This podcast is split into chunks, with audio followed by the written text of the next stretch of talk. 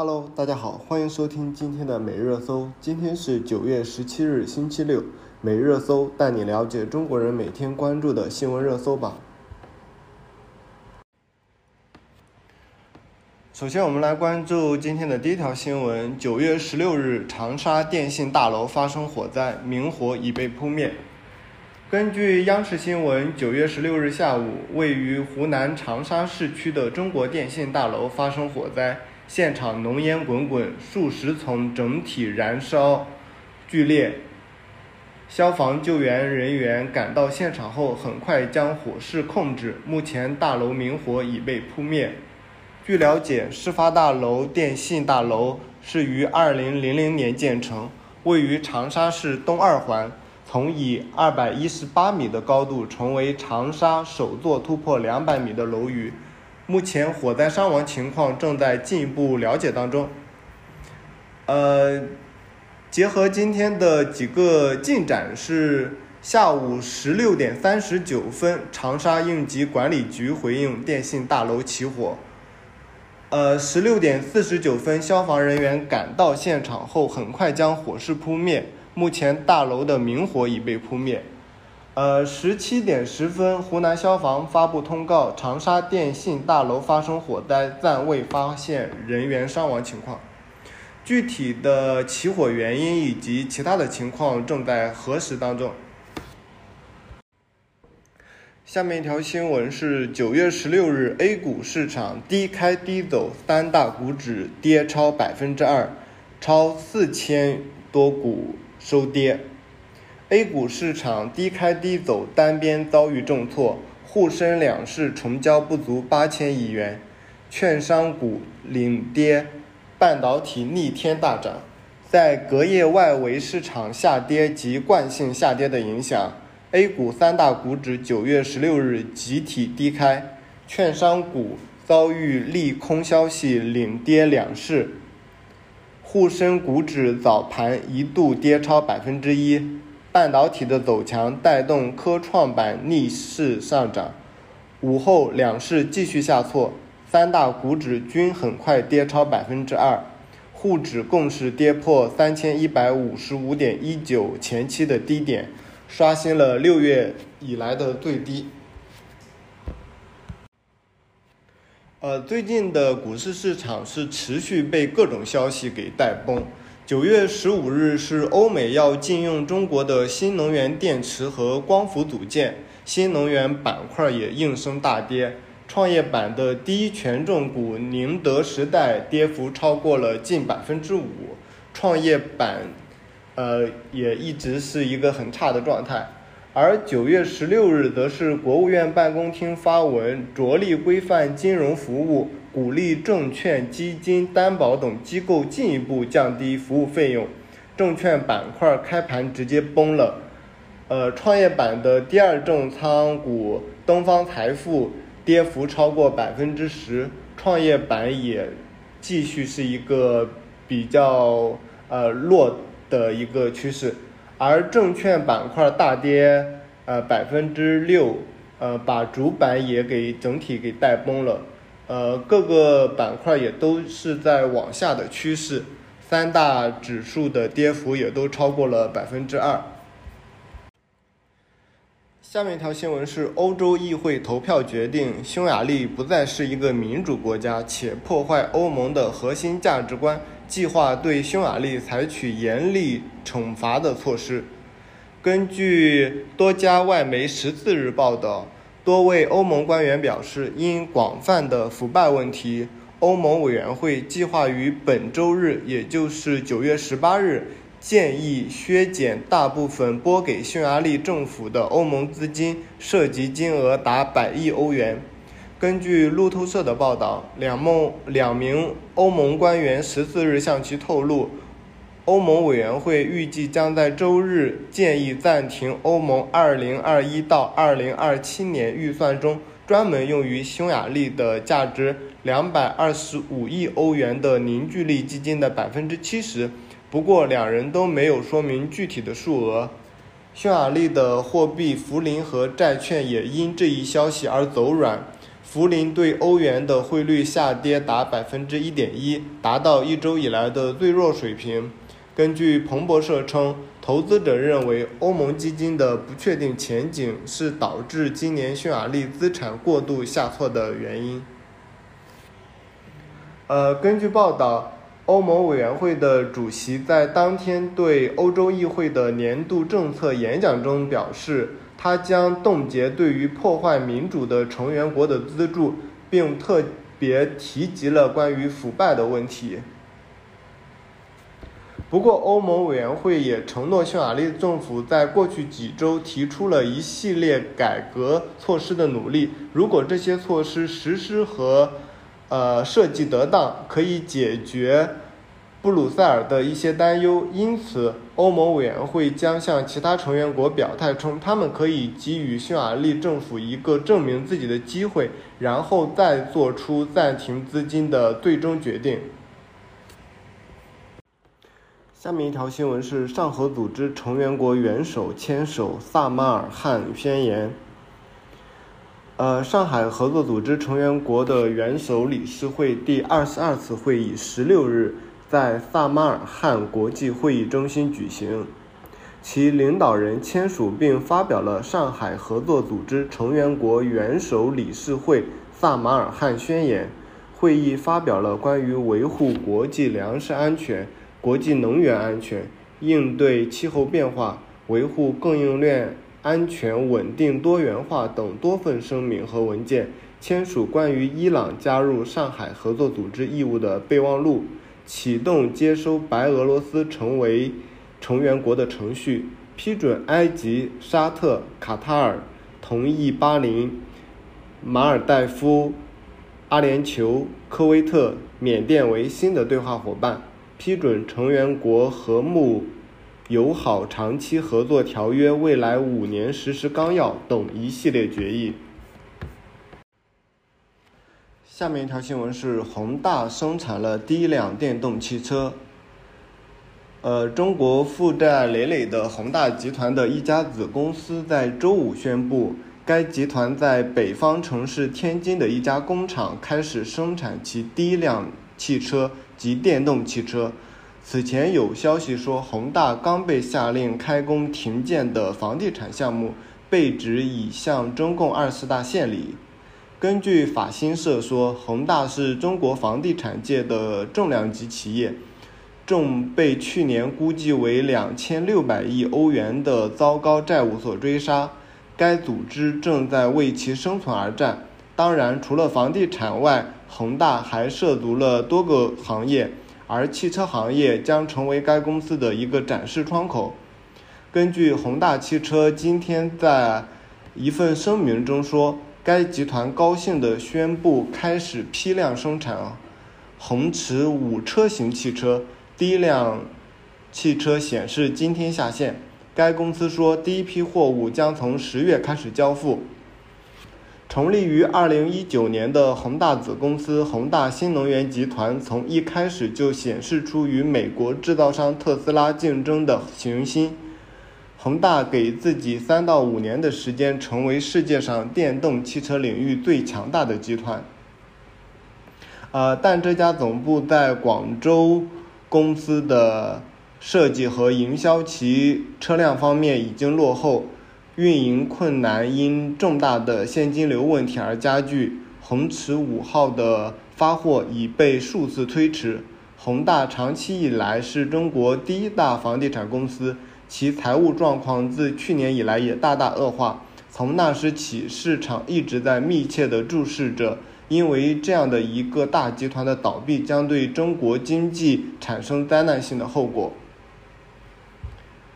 呃，恒大原定是在七月公布重组的计划，但公告已被推迟到一个未指定的日期。为了摆脱困难，该公司最近几个月也一直在试图出售资产，并减少在其他公司的持股。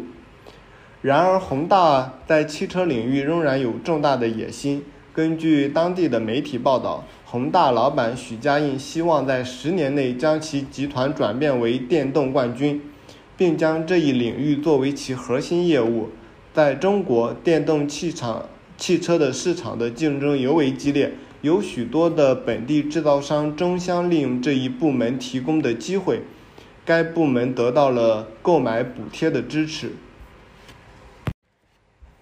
下面一条新闻是关于台湾疫情的情况。中国台湾网九月十六日报道称，据台媒报道，岛内的新冠肺炎变异株的疫情持续燃烧。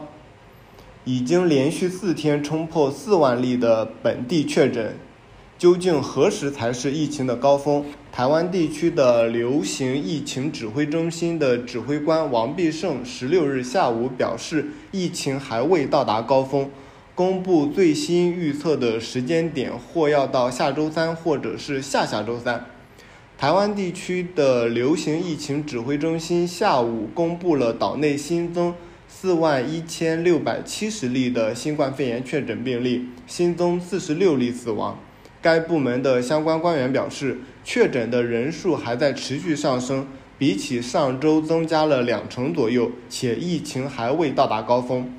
王必胜进一步分析指出，岛内的本地疫情已经连续四天突破四万例以上，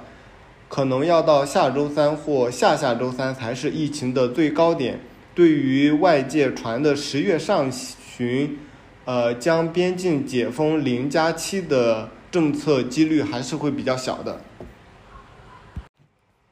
下面一条新闻是英国女王的葬礼，安保难度史无前例，伦敦进入了高度警戒的状态。呃，英国女王的灵柩在国葬前将让公众瞻仰，大批人源源不断的进入了伦敦。在周一，也就是九月十九日的女王葬礼之前，包括日本的天皇、一些国家的国王和女王，呃，还有美国总统在内的世界许多国家的首脑将在伦敦汇集，他们都将前往西敏寺参加葬礼，但该处并没有常设的安全界限，世界各地的观众也将看到那里举行的葬礼活动的细节。但同时，那也会成为国际恐怖组织分子，呃，试图攻击的目标。这就要求把安全反应措施扩大到前所未有的规模。而军情五处和负责监听的政府通信总部在目后同反恐警察密切合作。伦敦都会警察也从英国其他地方得到警力的支援。军人和非军人的管理人员也参与了发挥的作用。呃，对于伦敦此次呃在操办女王的葬礼的时候，这个星期的安全行为呃规范堪比上次伦敦奥运会。但是在一二年的奥运会期间，公众大多数的时间是花在比赛的场馆当中，在那里要排队过安检。而此次瞻王瞻仰女王的灵柩期间，安检只设在了西敏厅的入口，公众要花很长的时间排队才能到达那里。呃，这次面临的威胁，一方面是有大批的人员，呃，公众呃会呃到达呃呃这个地方去进行对女王的瞻仰，另外，呃，这一次主要是世界级的呃。各个国家的一些领袖跟元首可能也会到达，而二外国的领导人从周五开始将陆续抵达伦敦，他们当中有日本的德仁天皇，以及欧洲的一些国家，啊，汤加和不丹、卡塔尔等国的国王和女王，还有几十个国家的总理和总统，其中还有美国的总统拜登和以色列的总统。呃，赫尔佐格都是高风险的目标，这些国家的安保机构也有其各自的担心。而对于此次英国的这种警方部队，习惯于同世界其他呃国家保护重要的团队合作，而这一次的话，呃，也同时包括了持枪警察也被秘密的部署在警戒区域的不同地方。同时，英国陆军的特种部队也处于待命的一个状态。刚才我们提及到了一个呃，关于英国女王的葬礼被瞻仰的一个地点——西敏宫的这样的一个地方。呃，下面一条新闻是关于英国女王逝世，中国政府代表团到西敏宫吊唁，然后受阻，引发了政治风波。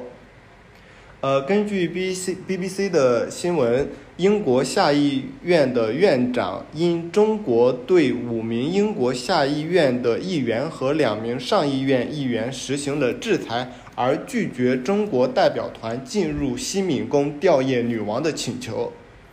呃，女王的葬礼是下周一，也就是九月十九日，将在与西敏宫只有一街之隔的西敏寺内举行。之前，英国女王的灵柩在西敏宫内的西敏厅停放了四天，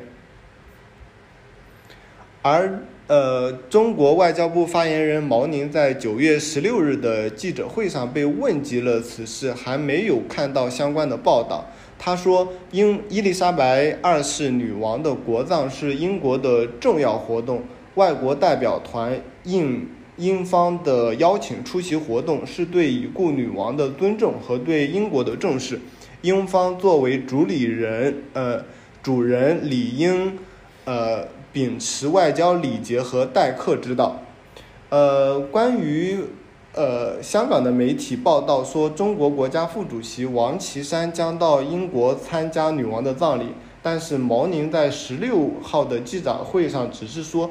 中方正在考虑派高级代表团出席英国女王伊丽莎白二世的国葬，呃，但是目前还不清楚，呃，此次关于英国的下议院议长禁止进入西敏厅是否指的，呃，呃，毛宁在这个记者会上面说的这个高级别的代表团，呃，这一个历史背景是在二一年三月份的时候。中国宣布对恶意传播谎言和虚假信息的英方呃英国方面的九名人员和四个实体实施制裁，其中包括了七名的英国议员。他们一直对新疆人权的问题提出尖锐的批评，指责北京方虐待呃呃新疆的呃维吾尔穆斯林。呃，关于这一个呃指责，然后。呃，中方呃将呃英国的呃这几名相当于呃议员啊去进行了这种制裁，而也就是在这些被制裁的人群当中，呃有英国的保守党议员呃伊恩·邓肯·史密斯和蒂姆·劳顿等七名议员，他们写信给英国的外交大臣。呃，是在九月十五日，也就是前天周四，呃，他们呼吁英国呃撤回对中国国家主席习近平出席女王葬礼的邀请，呃，其主要的原因是说，鉴于呃中国政府的一些人权记录，呃，另外还有一些人说是因为该几个议员也是因为被中方给制裁了。然后，呃，借此机会，呃，相当于拒绝呃中方吊唁呃英国女王葬礼的这样的一个请求。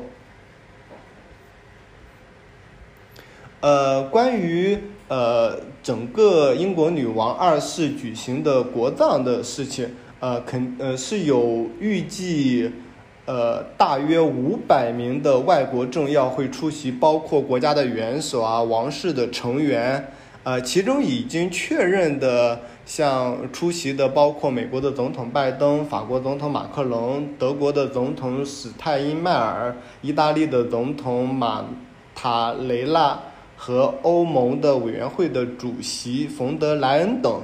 呃，中国的领导人习近平也在英国的邀请名单中，但预计不会参加。因为呃，最近几日，像九月十五日到十六日，习近平在乌兹别克斯坦参加上海合作组织的峰会，与俄罗斯的总统举行了会晤。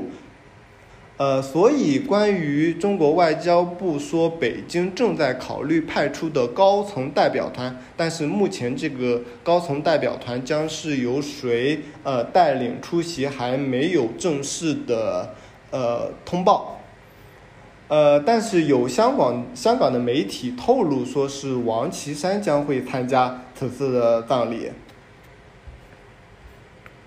呃，所以这一个关于整个目前来说的呃核心焦点，是一方面是中国呃呃会出席呃英国女王的葬礼，作为这个是外交礼仪的一部分。另外一个问题也是关于英国跟中国目前的这样的一个关系，呃，也是引发了世界的一个关注。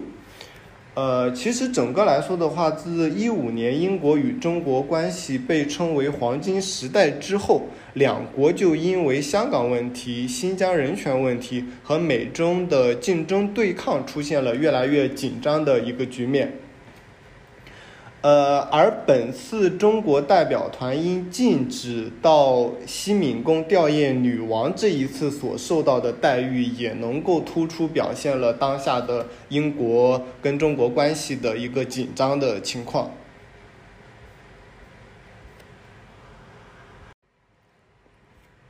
呃，下面我们来了解一下关于考研缩招的这个新闻。这两天，国内部分高校陆续发布了研究生的招生简章，考研这个话题越来越热。但是有很多的呃学生报出了其原先想考的一些学校，发现了对比他的那个招生简章，发现今年的考研缩招呃比较厉害，所以也就是一直冲上了微博的一个热搜的情况。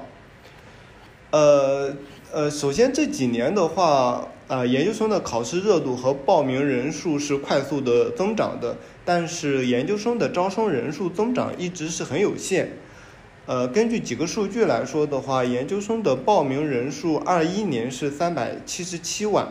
二二年是四百五十七万，到二三年研究生的报名人数预计能够突破到五百万，所以它的录取率录取率也会相对的下降。呃，二二年的话，研究生的招生人数是一百一十万。呃，再强调一下这个数据，二二年的研究生报名是四百五十七万，而招生人数是一百一十万左右，也就是大约在百分之呃二十五左右。所以，如果呃同样的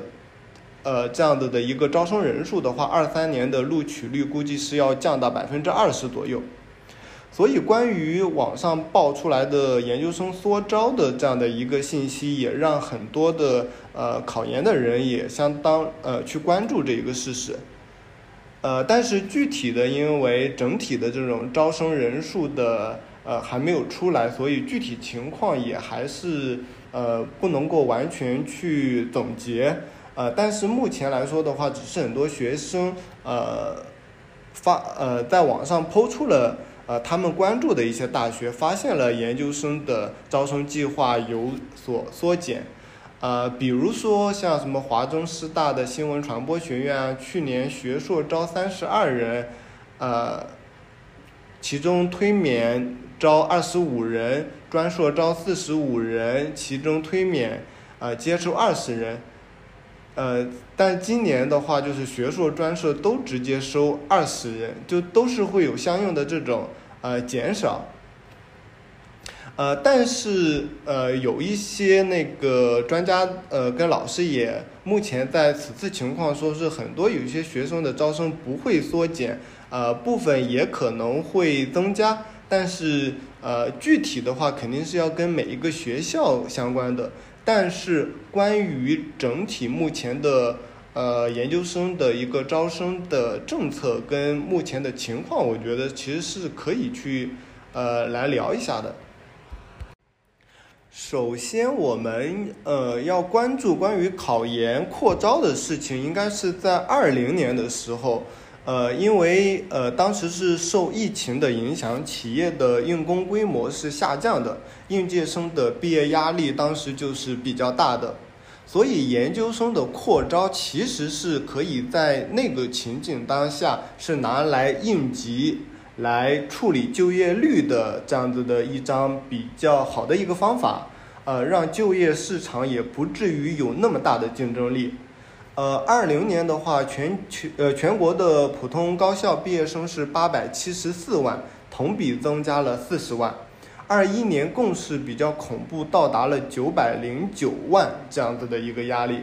所以当时就是已经因为疫情影响，或者是同时包括经济呃的下行趋势的这样的影影响，很多的企业用人单位呃并不。并不能够提供那么多的就业资源，呃，所以导致就业压力大，呃，但同时像我们目前这两年也最近一直呃谈到失业率的情况，呃，政府提出了一个新的词汇叫自由职业、灵活就业的这种这种词汇，其实也是从侧面去呃。在说当下的一个就业的形势以及就业率的一个情况，所以当时对于研究生扩招来的情况之下，对于应届毕业生的就业率的影响，其实是有一定的缓解作用，就是起码是在数据的层面上是不会那么差，是有这样的的一个影响。但是，呃，一方面，呃，从二零年到二二年。呃，或者是在到二三年，大约是三年的一个研究生的一个呃读书的周期，呃结束之后，这一部分人同样会被释放到社会，再一次也会经历过这样子的一个呃就业市场的一个严峻，所以三年的一个呃缓冲期一结束之后，也同样会面临这样子的一个问题，呃，这是第一点。第二点是关于呃学校扩招的话，其实呃呃并不是说是呃一纸呃政策直接就是可以解决的，很多的包括像呃宿舍啊、教师资源啊、呃以及配套的设施啊，都是否达到了饱和状态，让学校的资源和教师的资源比较难维系。因为最近，呃，也一直会发现很多的一些学校，呃，在招生简章上面写到，关于学生，呃，研究生的学生在入学的时候，学校是不提供宿舍的，要求其自行安排住宿。呃，这个也其实也并不是呃个别学校的，其实也很多学校出现了这样的一个问题，这就是说明其呃学校在。呃，扩招的影响之下，其原先的就业资源是不够用的，所以对于这种扩招，呃，面临的这种压力，对于学校其实也是挺大的。另外一点的话，像我们前面也有一个新闻是，呃，提到的是关于很多学校取消了，呃，比如说研究生的入学奖学金的这一些，很多的话还有。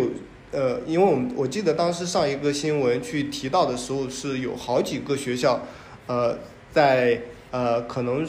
呃其招生简章上面跟入学简入学的通知书的时候，发现了呃临时给偷偷的给取消掉了这样的一个呃关于奖学金的制度。这一方面是关于经济的。嗯，情况也可能是加上学校的一些财政呃收入跟财政支出的一些情况，也给学校造成了挺大的一个压力的，呃，所以关于呃扩招呃会造成的各方的压力，我们大约是从这几个方面其实是可以去谈到的，但是我们现在再从另外一个角度去关于说。当下如果缩招的情况之下会带来怎样子的变化？呃，对于学生层面的话，那个其实是挺个人的。但是我们通过整体的，呃，国家层面或者是社会层面来看的话，呃，可能会牵扯到以下的方面。第一个是，呃，就我了解到的是，很多的一些就业单位，他们对于呃，高学历的人的认可度并不是说是有那么的高，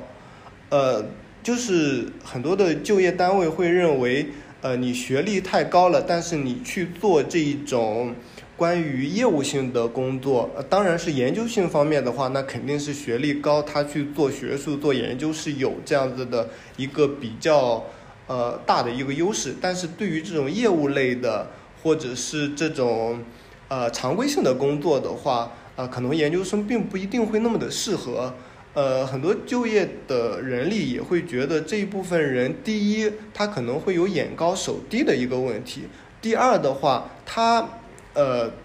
对于自己额外读了那么的书，然后加上自己的一些高学历的光环，他是否会呃更放得下身段去融入到呃那一个团队里面去做这种基础性的或者是业务类的工作，对于呃用人单位其实是一个考量的一个。点，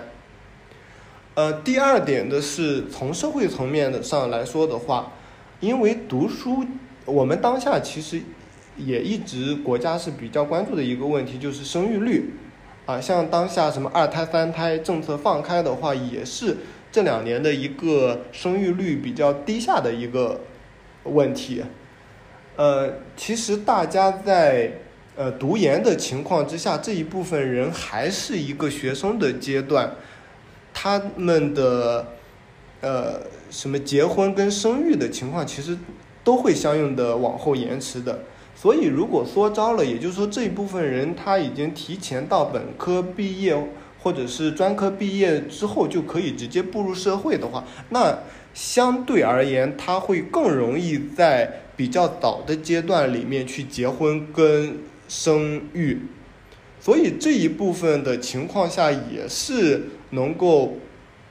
对于这样子的一个生育率的提高会有一个促进的作用。第三点的话，其实是关于呃就业人口相对于读研人口的话，它能够带动消费的增长。呃，这一点的话，其实就是。呃，当下的话，一个是整体的一个内需啊，或者是呃这这种呃消费低迷的一个情况下，国家现在已经明确提出了要内循环为主。如果正值这些劳动力巅峰的这些青年群体都呃还在读书，或者是考研，或者是在读研，而被这种学术给束缚到的话，这些会让一些考研机构可能会有一些，呃，呃，一些可能这种呃增加他们的收入，但是对于拉动整个经济来说的话，的弊端是比较大的。第一个的话，这一部分人的话，呃，会呃会脱产备考。首先你没有收入，那你的呃。经济的支出就会比较少，另外的话，他也没有那么多的时间去做这种消费的工作，所以对于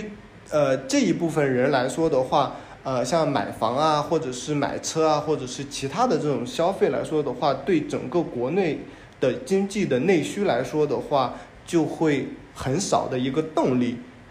所以，关于就业人口，呃，从呃。读书释放到社会来说的话，这几个层面来说的话，呃，对于国内的市场应该是偏向于正面的一个影响的。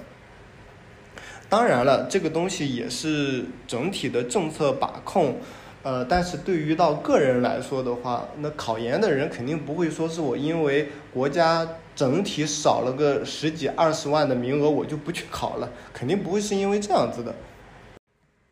以上就是我们今天每日热搜的全部内容，感谢您的收听，我们明天再见。